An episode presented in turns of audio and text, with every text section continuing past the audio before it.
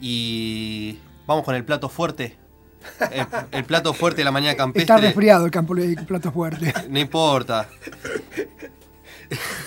Entre risas se presenta informalmente Juan Martín Mangui, candidato a, presidente, ojalá. No, no, algún día. algún día. Pero bueno, vamos a dejarlo a Nicolás del Caño. Candidato a intendente por el Frente Izquierdo de los Trabajadores. Muy buenos días, Juan Martín. ¿Qué tal, chicos? ¿Cómo andan? ¿Bien? Bien, bien. bien. ¿Vos? Bien, acá en la recta final de, la campaña. Y bueno, tratando de garantizar un voto masivo al Frente de Izquierda eh, para eh, colocar, digamos, una, banca en el Consejo Deliberante y ampliar la representación del Frente de Izquierda en un cuadro político muy complejo, ¿no? Eh, que a todas luces todo indica de que avanzamos hacia un ajuste al bolsillo popular y que el Frente de Izquierda decididamente participa de esta elección como el vehículo para enfrentar ese ajuste, ese tarifazo que entendemos hoy los principales candidatos acuerdan el llevar adelante, ¿no? Así que bueno, en eso estamos, recorriendo radios, eh, hablando con los vecinos, realizando actividades callejeras, eh, para abrir ese debate y la necesidad de que un voto al frente de izquierda es una alternativa para defender las conquistas populares. Juan Martín, ¿nos harías un, este, un breve resumen de, tu recorrido? Yo te, la primera vez que te vi fue eh, peleándote con la policía en contra de una toma en Maquinista Sabio, hace unos cinco años. Es cierto, nos conocimos ahí. Mirá, yo no lo recordaba ese episodio. Así que este, calculo que no es evidente que no dejaste de estar del lado de las luchas populares. Contanos un poco así para que la gente sepa, ya que salió este, la casa del caño y su PH al fondo en televisión, este, y eso también está bueno que la gente conozca cómo vive y qué hace, este, a qué te dedicas y un poco cómo es tu vida, así resumidamente. Bueno, ahora que, comentaste ese episodio, eh, nosotros como Partido Obrero estuvimos acompañando una toma que hubo en Maquinista Sabio, ahí en el, fue en el barrio Vejero, si mal no recuerdo, eh, que fue una toma que realizaron los vecinos hace un par de años, producto precisamente del déficit habitacional que sufren un montón de habitantes de, nuestro distrito, ¿no? Ante la imposibilidad de acceder, por ejemplo, a créditos blandos, o a un plan de viviendas, que fue precisamente una de las promesas en Maquinista Sabio, ¿no? esas 274 viviendas anunciadas ya hace años. Eh, hubo un proceso de tomas ahí muy importante que fue eh, brutalmente reprimido. Lo recuerdo especialmente esa jornada, porque bueno, la policía entró con topadoras, había nenes, mujeres, ¿no? y avanzó sin ningún tipo de, de, pensar en lo que estaba haciendo, ¿no? Em, y bueno, en ese momento acompañamos y mm, el Frente de Izquierda precisamente entiende que el problema habitacional es uno de los problemas fundamentales que atraviesa la población bonaerense. Em, producto de que los planes, digamos, que se han creado a tal fin han fracasado, ¿sí? Lo que ha pasado, por ejemplo, con el plan Procrear, donde gran parte de la población no pudo acceder por los requisitos prohibitivos que tiene. E incluso, digamos, lo que pasa acá eh, en el distrito de Escobar, donde, bueno, el único plan que se anunció no se realizó eh, y ahora se, está impulsando en el medio de la campaña electoral un plan de créditos blandos que no atiende la demanda del pueblo, ¿no? Creo que son 20 créditos que se otorgan. Eh, y en ese sentido el Frente de Izquierda lo que plantea es que hay que modificar radicalmente la orientación social del distrito para partir de las necesidades populares y no privilegiar a las grandes fortunas que, en ese sentido, el Poder Ejecutivo, el Legislativo, actuaron con la velocidad del rayo, por ejemplo, para entregarle a Constantini, ¿no? a los grandes grupos inmobiliarios, la zona, una zona determinada, que es la zona de los humedales, para, para la construcción. Eso contrasta con una realidad concreta que tenemos los barrios sin urbanización, ¿no? sin acceso a la red de agua potable, gas natural, y fundamentalmente sin el acceso a un plan de viviendas en función de, garantizar condiciones mínimas y dignas de vida. ¿no? Y desde, mm, te pregunto, lo escuchaba entre paréntesis, Miguel Ross, eh, de Progresistas, él tuvo una banca en algún momento y hablaba en el debate, expresaba la dificultad de generar cambios desde una, una sola banca sin, este, digamos, sin una mayoría o sin una, este, un bloque fuerte. ¿qué crees que se puede hacer desde una banca en el Consejo Deliberante? La particularidad es que nosotros entendemos eh, la lucha parlamentaria, una lucha que está combinada con el movimiento popular. Te voy a dar un ejemplo concreto. Nosotros tenemos una representación mínima en el, Consejo, en el Congreso Nacional. Tenemos apenas tres bancas, una representación mínima, hay como 200 diputados, imagínate que estamos en franca minoría. Sin embargo, hemos elaborado proyectos junto a compañeros trabajadores, sindicatos, centros de estudiantes, y hemos logrado torcer una realidad que se nos presentaba adversa. Y hay varios ejemplos en este sentido. Por ejemplo, el primero fue cuando logramos las seis horas para los trabajadores del subte, ¿sí? un trabajo insalubre, donde nosotros teníamos dos bancas. De hecho teníamos una, después se componía con otros dos diputados más de otra fuerza de izquierda. Con tan solo tres bancas, presentamos el proyecto, tuvimos tres votos positivos, los nuestros. Impulsamos una campaña en el subte junto a los trabajadores, se, movilizaron a la legislatura, dimos una campaña de pronunciamientos, etc. Y al cabo de unos meses, fruto de esa movilización popular, se logró torcer una realidad que era adversa. Logramos que por unanimidad se vote en la legislatura las seis horas para los trabajadores del subte, porque tienen un trabajo insalubre, obviamente sin afectar el salario. Otro tanto ha pasado hace muy poquito tiempo, donde hemos logrado, por ejemplo, que se apruebe una ley de boleto educativo gratuito para todos los estudiantes de la provincia de Buenos Aires, que ahora aspiramos a convertirlo, por ejemplo, en una ley nacional, ¿no? Ese, esa gran conquista, ¿no? Arrancada por la dictadura, que incluso, bueno, tiene un episodio que fue La Noche, de los Lápices en La Plata, ¿no? Eh, hemos logrado, producto de una movilización popular, y que las bancas del Frente de Izquierda están en estrecha combinación y trabajo con las organizaciones populares, con las organizaciones sindicales, obviamente que ponen una línea de diferencia con respecto a la burocracia sindical. La burocracia sindical actúa en estrecha, digamos, vinculación con las bancas de Frente para la Victoria. Eh, y han bloqueado proyectos que hemos presentado en ese sentido, como por ejemplo que atañen al movimiento obrero, que fue un proyecto muy importante que fue que todos los trabajadores ganen un salario igual a la canasta básica familiar. Es una cuestión elemental, ¿no? Lo que debe ganar un trabajador para satisfacer sus necesidades y las necesidades obviamente de su familia. Entonces, en ese sentido, eh, entendemos que se agrande esa representación del Frente de Izquierda en las legislaturas, en los consejos deliberantes, incluso en el Congreso Nacional, colabora, contribuye a que las reivindicaciones populares tengan un canal, tengan un canal de expresión en los lugares donde se vota contra el movimiento popular. Y te cierro con un proyecto más que presentamos, el 82% móvil. El 82% móvil no se le ocurrió al Frente de Izquierda. Es algo que está en la Constitución Nacional. Se está violando un artículo fundamental donde nuestra constitución dice que los jubilados deben ganar el 82% vital y móvil. ¿De qué año es? ¿Del 55 eso? ¿Del 53? ¿De qué año es? No recuerdo, en qué, no recuerdo en qué constitución, o sea, en, cuáles de las tantas reformas que hubo. Pero es algo, o sea, es un derecho constitucional que se está violando. Sí, sí pero además es un derecho bastante viejo en términos de, de no haberlo llevado a la práctica, ¿no? Bueno, de eso precisamente se trata. Ese proyecto fue bloqueado por el oficialismo y de hecho recuerdo que el propio Aníbal Fernández, Cristina Kirchner, presentaron esa ley como la ley de la quiebra del Estado. Sí, me acuerdo. ¿Sí? Que de ninguna manera es así, porque hoy el ANSES, ¿sí? que de hecho vamos a tener seguramente un representante en la Intendencia que está vinculado, digamos, al Ministerio de Acción Social, bueno, Pablo Ramos va como, eh, que es un funcionario del ANSES, se le niega sistemáticamente un derecho a los jubilados y la plata existe del ANSES.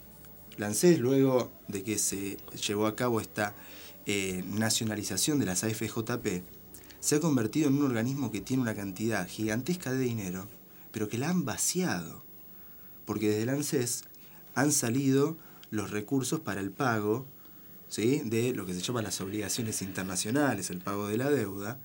Entonces este gobierno entiende que es más importante el pago a los grandes grupos económicos, a los banqueros, y no el de satisfacer una necesidad elemental, que es que los jubilados ganen igual a la canasta de jubilados, ¿sí? que están alrededor de 9 mil pesos y hoy cobran 4.200. Yo te pregunto, ¿no? Eh, ¿Cuál es el motivo por el cual eh, la izquierda tiene proyectos, muchos proyectos que son semejantes al, al, peronismo, digamos, o, ya no sé cómo llamarlo, al frente peronista, o no sé cómo llamarlo, eh, y de alguna manera eh, siempre presentan estos proyectos como algo que no es posible de realizar porque es el mismo peronismo ¿no? el que lo impide. Eh, damos demos el ejemplo este que estás dando del 82% móvil, que ya ni recuerdo de qué época es, de qué reforma quedó ya instaurado y nunca se terminó, siempre se vetó, siempre hubo un motivo para no poderlo aplicar, sea las excusas que sean. ¿no? Eh, en realidad, eh, la posibilidad de gobernar un país tiene que ver con aceptar el discurso de la mayoría, o sea, aquel discurso que puede convencer a una enorme por lo menos a la mitad de la población, por decirlo en términos genéricos. ¿no? Hoy día es un 40 y algo por ciento con un 10% de diferencia. Eso hace que eh, uno pueda decidir qué políticas aplicar en el país. Eh, supongamos también que el votante eh, es una persona a la cual se le merece el respeto de tomar sus decisiones libremente. ¿De acuerdo? Entonces, ¿a qué se debe que no podamos viabilizar un discurso de la izquierda que sea eh, que se convierta en algo mayoritario, que se convierta en algo eh, que no ronda el 10% como ronda hoy día, que es mucho más de lo que ha sido en años anteriores. ¿no? La izquierda es uno de los eh, gestos ideológicos que más ha crecido en los últimos por lo menos 20 años, ¿no? o por lo menos desde el inicio de la democracia, por decirlo así. ¿Por qué no, no, no, no, logran esta concordancia? ¿Por qué no logran pescar, digamos, al, grueso de la población o a un grueso mucho más amplio de la población. ¿Cuál sentís vos que es el problema? O la dificultad, ¿no? Bueno, precisamente eh, al inicio de, lo que vos decías, el principal obstáculo es que aún no se han madurado condiciones para romper definitivamente con el peronismo en este país.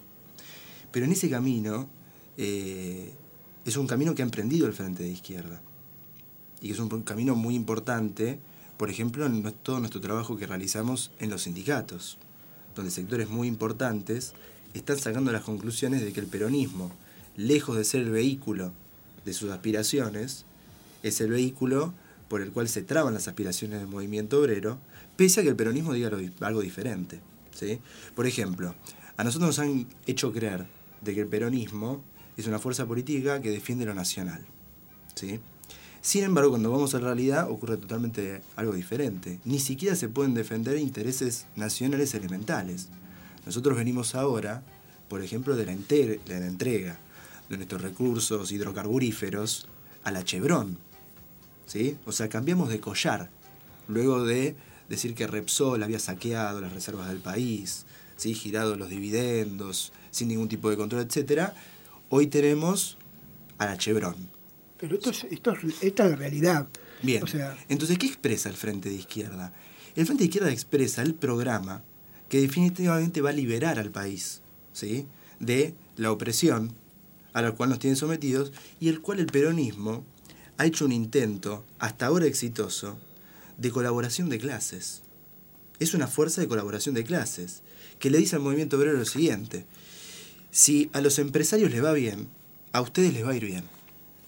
Y es hasta ahora, digamos, el discurso que ha calado en un sector. Sin embargo, el movimiento obrero resiste a ese planteo.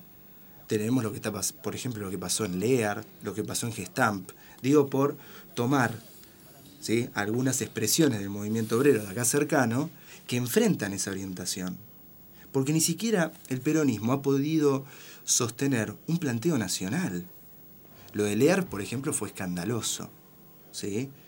El gobierno se llena la boca, por ejemplo, de decir de la producción nacional, y ahí se echaron a decenas y decenas de obreros y se importaban los cables que producía Lear de Honduras, etcétera, etcétera, etcétera. O sea, para garantizar la ganancia de los grupos capitalistas. Lo mismo está pasando, por ejemplo, en la industria automotriz. ¿Qué plantea el Frente de Izquierda frente a este escenario? Es muy concreto. La prohibición de los despidos y las suspensiones durante un año. Y la pregunta que surge, bueno, pero ¿quién paga la crisis? Que la paguen los empresarios. Son los que hace alrededor de 10 años han crecido a tasas chinas. El problema del país se reduce a que en determinados ciclos de tiempo ingresamos en una crisis. Y siempre el problema se reduce a quién paga la factura de la crisis. Hoy estamos ingresando en un nuevo periodo similar. ¿Sí? A, a todas luces, los tres candidatos, los que pican en punta, están diciendo vamos a ir a un ajuste, vamos a arreglar con los fondos buitres, o sea que se va a seguir saqueando el ANSES, vamos a liberar las tarifas y vamos a proceder a una devaluación. ¿Qué ocurre con la devaluación? ¿A quién beneficia? ¿Beneficia al trabajador? De ninguna manera, porque el poder adquisitivo del, del salario, que es en pesos, pierde su valor si se devalúa.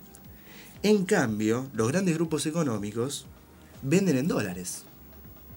¿Está claro? O sea, exportan, ¿sí? La patria sojera, bueno, toda la industria vinculada a la, exportación, cobran en dólares. O sea, es un mecanismo donde se liquida el poder de compra del salario y se incrementan las ganancias capitalistas y es el caballito de batalla de los Massa, de los Macri, de los Scioli, donde le están diciendo al movimiento obrero, devaluemos, así vos no perdés el trabajo.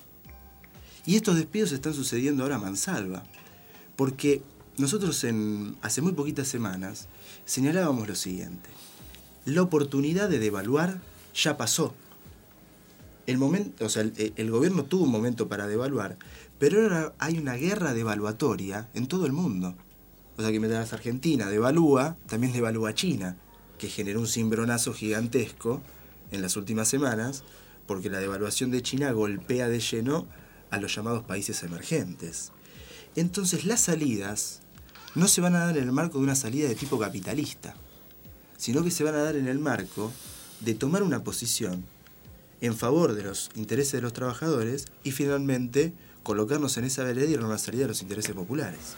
Yo eh, coincido ideológicamente con lo que vos decís.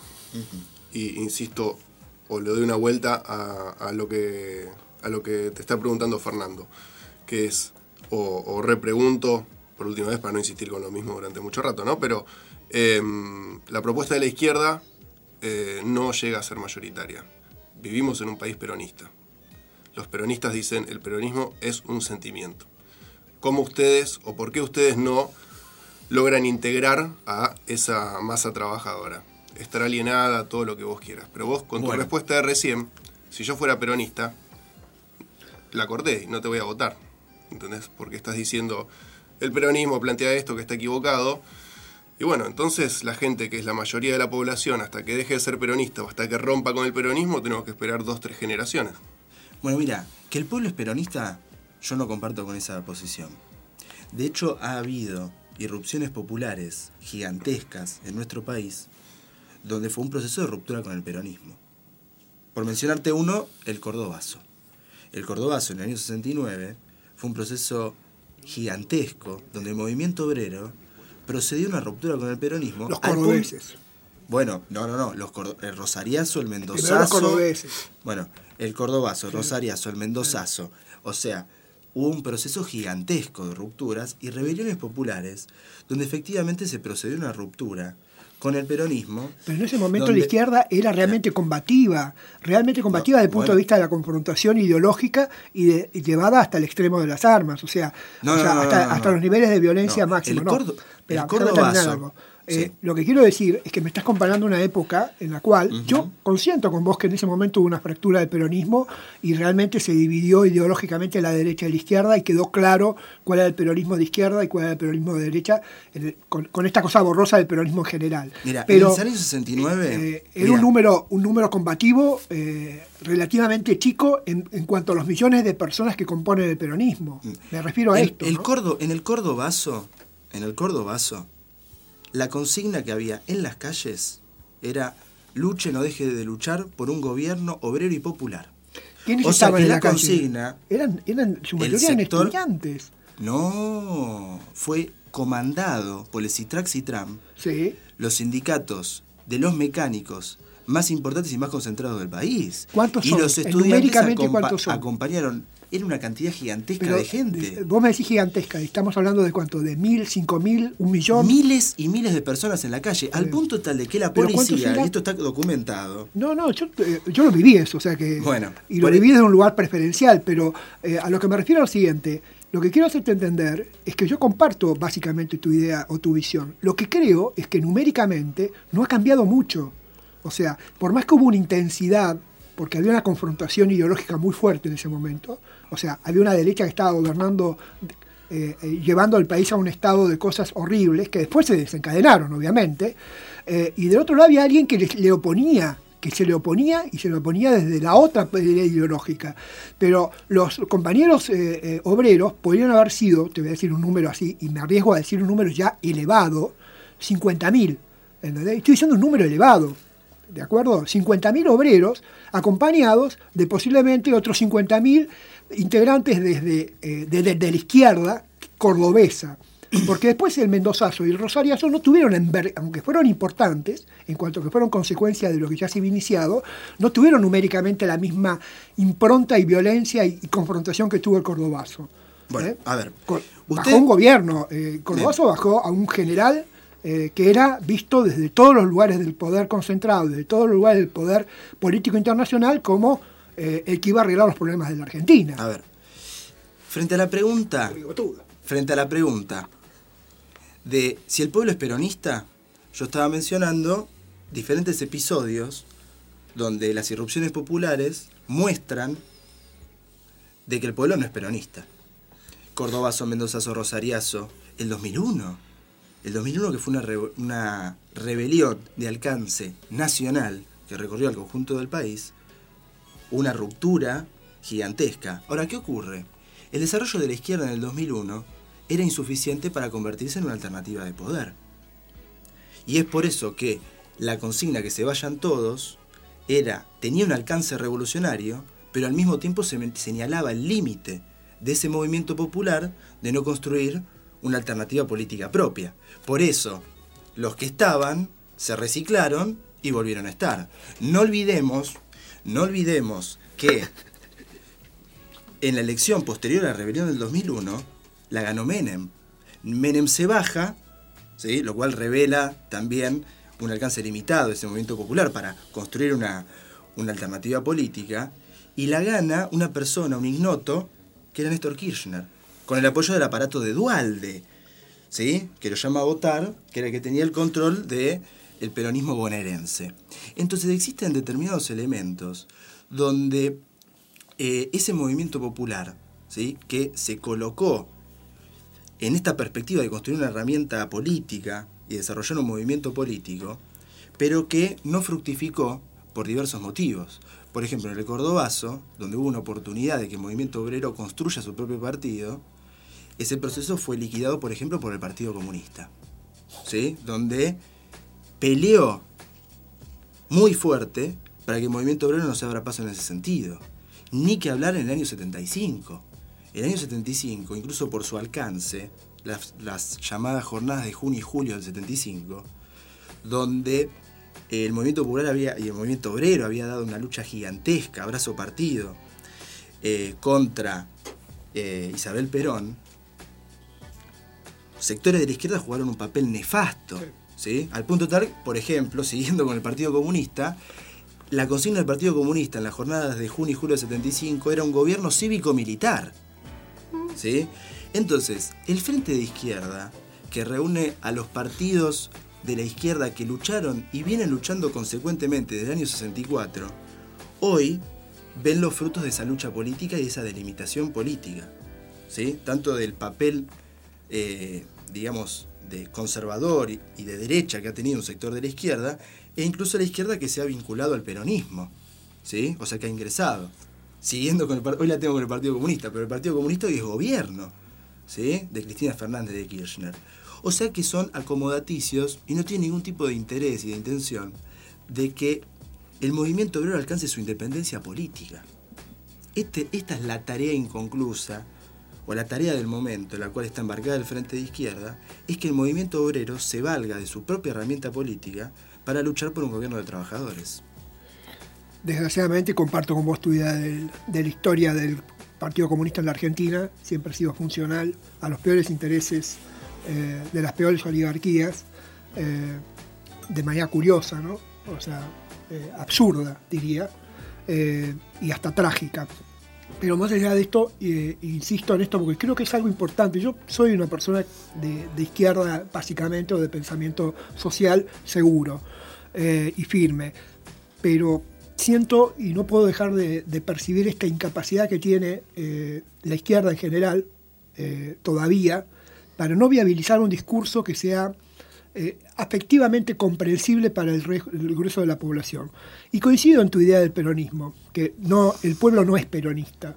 Esto eh, aunque hay una, eh, una, digamos, una mística en, en torno a esta frase, muy, impor- muy importante y muy necesaria para mantener el mismo peronismo en movimiento, yo no creo que el pueblo sea peronista.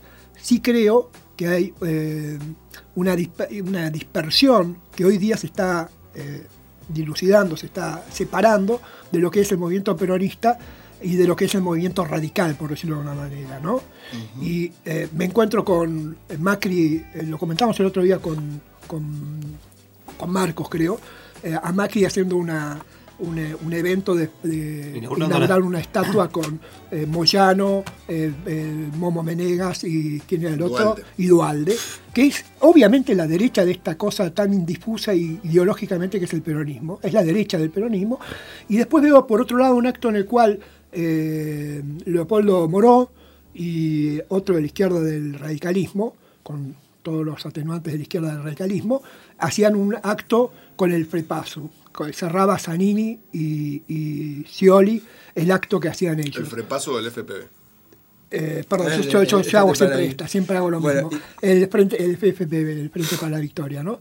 Eh, y a mí me pareció, primero, una- un dato importante, que es, empezamos a dividir el país entre gente que piensa hacia la derecha y gente que piensa hacia la izquierda, sin decir esto es peronista o esto es radical, ¿no? Porque el radicalismo hoy No día es tan, es tan amplio como el peronismo, tiene gente de izquierda y derecha metida adentro, pero a mansalva.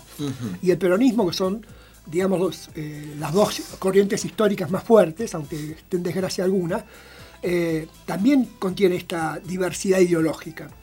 Ahora, la izquierda eh, no tiene esta capacidad de ir por lo menos desde el centro hacia la izquierda. Porque a mí, que me convenza, digo, suponiendo que yo fuera un tipo que soy moderadamente de izquierda, o sea, que estoy en el centro y que tengo una patita del lado de la izquierda, ¿no? Así, suavecito. A mí la izquierda, con el discurso que manejan, no me convence. O sea, no creo que sean capaces de gobernar. ¿Me explico? Y en ese sentido, no los voto, o sea, no los voto, eh, yo voto a la izquierda, pero bueno, eh, Sí, sí, sí. no los voto con la convicción de que pueden llegar a ser gobierno, porque en realidad siempre tienen un discurso excesivamente polar que inhibe al grueso de la población, a este, vamos a decir que el país esté dividido en 50 y 50, a este 50% o a ese 40% que les faltaría para llegar hasta la mitad. ¿Se entiende? Y siempre están reservados a un modelo discursivo, ideológico, muy ético, eh, muy sólido, pero poco am- amplio en el sentido de abarcar a toda la gente que, aunque no sea extre- de, de- de ese color político, pueda sentirse eh, representado y entusiasmado por votarlos, ¿no? Bueno, ocurre que por primera vez en la historia de nuestro país, la izquierda ha logrado mayorías. Por ejemplo, en Salta, salimos primeros en la elección legislativa, le ganamos al peronismo, a los radicales, a la derecha, a todos. En la ciudad. En la ciudad, en la ciudad de Salta. En Mendoza le ganamos al Frente para la Victoria. Salimos segundos. O sea, evidentemente, y acá estamos hablando de guarismos electorales nunca antes conocidos para la izquierda revolucionaria. No estamos hablando de la izquierda que fue acomodaticia, ¿sí? Por ejemplo, vos ahora mencionabas el frepaso. Todo el sector de la izquierda moderada se metió dentro del frepaso, se metió dentro de la alianza. Bueno, así les fue. Ojo con el problema de moderar. Nosotros somos una izquierda que tiene un planteo programático de salida a la crisis nacional en función de los intereses de los trabajadores. Y nosotros no nos movemos de eso, no por capricho, sino porque la única salida, ¿sí? viable, concreta, que tiene el movimiento popular para sus aspiraciones. No vamos a bajar nuestros planteos en función de acomodarnos con algún grupo radical o peronista, ¿sí? que viene gobernando, ya sabemos cómo viene gobernando el país hace décadas. Entonces hay una tendencia en ascenso de la izquierda a nivel nacional e incluso es un fenómeno internacional. De hecho, hablando por ejemplo con organizaciones de otros países, este es un fenómeno internacional que está ocurriendo en nuestro país, que no ocurre en ningún lado. Es que la izquierda, que se reivindica de la tradición de lucha del movimiento obrero, etcétera, etcétera, etcétera, viene obteniendo resultados electorales gigantescos y dando una lucha en los parlamentos con una convicción revolucionaria. Nosotros vamos al Parlamento no para sentar expectativas que a través de la vía parlamentaria se van a resolver los problemas del movimiento obrero. De ninguna manera. Nosotros vamos a ese Parlamento unidos con el movimiento obrero, movilizándonos para arrancarle al Estado el conjunto de reclamos que, bueno, yo señalé recién, 82% móvil, salario igual a canasta básica familiar. Ese es el punto. Y es un fenómeno que no tiene parangón. ¿sí? Y en un marco del ascenso de una izquierda que hasta hace poco tiempo también era señalada como una izquierda marginal, etcétera, etcétera, que se está abriendo paso en Europa, con todos los límites del caso. ¿sí? Pero hoy, eh, de lo que se trata precisamente, es que la única salida para la crisis nacional es que gobierne la izquierda. Nosotros no somos un grupo de presión parlamentario. Nosotros somos un grupo que buscamos que los trabajadores gobiernen este país, porque la única salida a los problemas que tenemos. Quienes han conducido la economía de este país han fracasado sistemáticamente en industrializarlo. Sistemáticamente. Se han perdido todas las oportunidades. En este, en este sentido nosotros somos claros. Hay que recuperar los recursos. Hay que nacionalizar el petróleo, el gas. Hay que establecer el monopolio del comercio exterior e impedir, digamos, que se lleven adelante estas transacciones que solo benefician a un grupo privado de gigantescas ganancias, hay que nacionalizar los puertos. Hay que nacionalizar la banca. No puede ser hoy que todos los recursos financieros del país estén puestos al servicio de pagarle a los banqueros, al Fondo Monetario Internacional, ¿sí? Y hoy tengamos desnutrición en la Argentina. Es una cuestión elemental. Nuestro orden de prioridad es a partir de las necesidades populares. Entonces, definitivamente, si hay una salida de la crisis es que gobiernen los trabajadores, gobiernen el frente de izquierda en el país. Yo, eh, de alguna manera, eh, me quedo plantado en mi idea un poco propia de mi eh, rigidez, producto de mi edad y mi capacidad anquilosada de modificarme.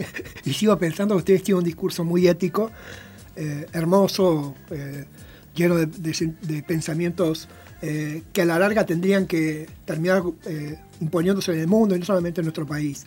Eh, pero la realidad indica que todavía estamos enfrente de un señor llamado capital que nos marca las reglas de comportamiento, las reglas de comportamiento, ni siquiera estoy hablando de las relaciones económicas, las reglas de comportamiento, y que de alguna manera nos maneja el discurso. Entonces, en este contexto, siento que la izquierda hace avances eh, como dije hace un ratito, muy éticos, eh, pero muy mínimos en función de lograr el objetivo final que es todas estas consignas que vengo escuchando de la izquierda desde por lo menos el 83 con Raúl Alfonsín. O sea, eh, aceptando la idea de que Alfonsín fue un tipo de centro izquierda, no, no de centro derecha, ¿no? que fue un tipo que discutió con Clarín, para empezar, fue el primero que mandó un par de dados poderosos, que se peleó con la iglesia, que se peleó eh, con, los militares, que se peleó con la UIA y que se peleó con la sociedad rural. Se peleó con todas las, eh, todas las eh, grupos de poder y se peleó con la iglesia. con todos los grupos de poder y por supuesto fue derrocado porque ya se había peleado con todos y no podía ni gobernar. y, desde el 83, que esta mística, que creo con, honorable decisión eh, puso en el glosario de, las cosas a resolver en la Argentina, eh, a lo largo de todos treinta y pico de años que llevamos de democracia, algunas se han ido resolviendo. Hoy el ejército es algo reducido a, la mínima expresión, sin capacidad para intervenir en la vida pública. Eh, hoy la iglesia eh, más allá del Papa Francisco y toda esta importancia que tiene ahora, es un, un órgano que ha perdido eh, eh, poder efectivo sobre el Estado, que ha perdido, no que ha desaparecido. Eh, seguimos teniendo estos grupos de poder en franca retroceso. Y esto me parece muy importante. Y en este espacio de retroceso de estos grupos de poder, la izquierda ha crecido muy poco en relación a los espacios que podía haber ocupado. Y ahí creo con convicción que es un problema del manejo del discurso, de no entender bien cuál es el discurso que ser. No conozco cuál es. Siento que fallan ahí, que fallan en la capacidad de dialogar con el grueso de la población, para que la gente entienda qué es, qué significa eh, la lucha de Lear o la lucha de esto, no en términos de confrontación, ¿entendés? Sino en términos de intercambio racional. ¿eh? Bien. Nunca antes en la historia, ¿sí? La izquierda que quiere transformar este país ha logrado bancas. Esto es un fenómeno reciente. Ahora, por ejemplo, se reclama... A sí. Zamora y la época del MAS. Bueno, pero la época del MAS, ¿sí? Terminó, Tienen tres puntos. terminó en un planteo democratizante y estallando en mil pedazos, ¿sí? Con es- porque había fracciones muy importantes dentro del MAS que tenían las intenciones de modificar la situación del capital, como dice acá el compañero, a partir de reformas del Estado. O sea, una variante democratizante de la izquierda. Bien, no sé los ¿sí? detalles de lo demás, simplemente Ahora- Zamora cuando estuvo sí era una banca revolucionaria, ¿o no? Bueno, no, No. No, no, no, definitivamente, porque eh, hoy Zamora, por ejemplo, se presenta a las elecciones para bloquear el ascenso del Frente de Izquierda, que tiene hoy posibilidades en la ciudad de Buenos Aires de consagrar un bloque de diputados, ¿sí? Y donde Zamora la mira desde afuera. Ahora, el punto es el siguiente, para señalar un poquito lo que, lo que vos me estabas diciendo. Hay un movimiento popular que lucha. ¿sí? Las conquistas logradas del 83 a la fecha no son obra de los gobiernos que estuvieron dirigiendo las riendas del Estado. Han sido producto de la lucha popular. El hecho de el juicio a las juntas, lo que ha ocurrido, digamos, con la recuperación de los nietos, todas las conquistas democráticas de este país han sido producto de la lucha popular y de ninguna manera ha sido una responsabilidad del Estado. De hecho, el Estado ha jugado un rol para bloquearlas, porque no podemos olvidarnos que, por ejemplo, Alfonsín fue el que redactó las leyes de obediencia debida y punto final, ¿sí? exculpando al conjunto de los militares, la iglesia, propiamente dicho, de sus responsabilidades en la última dictadura militar. Y el gobierno los rescata hoy. El gobierno que dice ser el gobierno de los derechos humanos, hoy, por ejemplo, ha derogado el artículo 8 de la ley 1420, que es la ley, digamos, de educación pública, gratuita, laica, científica de nuestro país, que es un emblema de nuestro país, porque fuimos uno de los primeros países que establecimos una educación de esas características. Hoy el gobierno deroga el artículo 8 que plantea la laicidad en la escuela pública y mete la cuña, la iglesia, donde hay, una hay materias obligatorias ¿sí? que las dicta la iglesia en Tucumán, en Salta. O sea, el movimiento popular le arranca conquistas al Estado y el propio Estado, ¿sí? al ser el vehículo de estos intereses de los grupos económicos más concentrados, le restituye ¿sí? lo que antes había sido arrancado por el movimiento popular. Estas son las conclusiones que a nosotros nos interesa sacar. El Frente de Izquierda acompaña ese proceso, ¿sí? lo acompaña, lo orienta, saca conclusiones con ese movimiento popular para definitivamente que el conjunto de esas aspiraciones populares tengan una expresión en el poder político. Por eso es que el Frente de Izquierda se plantea como una alternativa de poder y no como un grupo de presión parlamentario, etc. Porque entendemos que eh, en el Congreso y en las legislaturas y en el Consejo Deliberante tiene límites insalvables. Solo vamos a lograr estas aspiraciones ¿sí? en el desarrollo y en la comprensión ¿sí? de los límites políticos que tienen determinados movimientos como el peronismo, el radicalismo, que han demostrado en la historia bloquear ¿sí? ese ascenso popular. Y eso es lo que se ha demostrado, digamos, en la historia. Así que... Si yo te pido que vos me reduzcas en Sí. una frase lo que acabas de decir, ¿cómo sería esa frase? De todo lo que acabo de decir, Del último párrafo, desde que yo te pregunté la última pregunta, todo esto que has charlado en los últimos dos minutos, ¿cuál sería la frase o el concepto o la idea Bueno, que en este marco electoral. frase. No, eh, no, en una frase. bueno, eh, Ni siquiera una oración, una frase. bueno, en una Muy frase. marketinero tu pedido. No, no, que le quiero hacer notar algo. un eslogan. Medio Le quiero- neoliberal tu le, quiero, le quiero hacer notar algo, dale. A ver, a- eh, te, te hago esta propuesta. Para que los reclamos populares. ¿Sí? Ya, ya se acabó, ya es más de una frase. No, una No, es No, no, una frase larga. es una frase. Una frase es punto a punto. Claro. Claro. Puede Dale. tener comas también. Para que los reclamos populares tengan una salida. En los términos de los trabajadores, hay que votar al frente de izquierda. Aumentar nuestra representación en el Congreso y luchar por un gobierno de trabajadores. Para mí eso fue una oración, pero no importa. Está bien, frase o oración es lo mismo. Yo me quedo, Juan Martín, me quedo con algo que me quedó resonando de las primeras. mm, el- Celulares, por favor, apagados. Estoy en eso, estoy en eso. Me quedo con una frase que vos dijiste entre la propuesta o la proposición y la acción. Es decir, tu banca o las tres bancas que tiene ahora el Congreso a nivel nacional, el, con el tema de los metrodelegados, o mejor dicho, con el tema del reclamo justo de los, de los trabajadores de, subte, el hecho de decir, bueno, vamos a salir a las canchas y que eh, nos empiecen a dar bolilla. Y estaría bueno eso, conseguir un poquito más. Si con tres diputados o con un diputado se pudo llegar a hacer eso y largar por una unanimidad, dejando de lado los intereses eh, económicos, los intereses, se llegó a eso.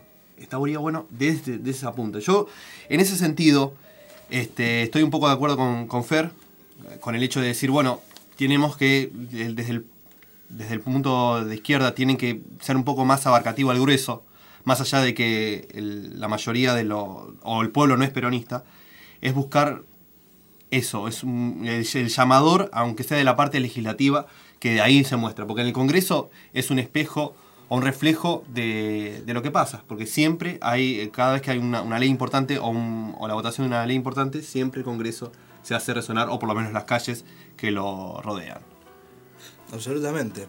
Bueno, hago extensivo el llamado que, que vos hacés de aumentar esa representación para enfrentar estas variantes que vienen gobernando sin diferencias. Yo quiero tirar un dato. En la legislatura, eh, la- en la legislatura de la ciudad de Buenos Aires, en la capital, el macrismo y el kirchnerismo se votaron entre sí el 93% de las leyes. El 93% no tienen diferencias. Ellos tienen un objetivo común. Ellos tienen un acuerdo. Todas las diferencias y demás son para la tribuna. Le han entregado los últimos espacios verdes a los grandes grupos inmobiliarios en la ciudad de Buenos Aires. Han acordado en todo lo fundamental. ¿sí? Por eso es estratégico el voto al frente de izquierda. Porque fue la banca, finalmente, en la ciudad de Buenos Aires, la que logró enfrentar ese pacto entre el macrismo y el kirchnerismo contra el movimiento popular. ¿Sí? Así que bueno, de eso se trata precisamente esta votación. Y bueno, y el llamado a la audiencia que acompañe el voto en ese sentido.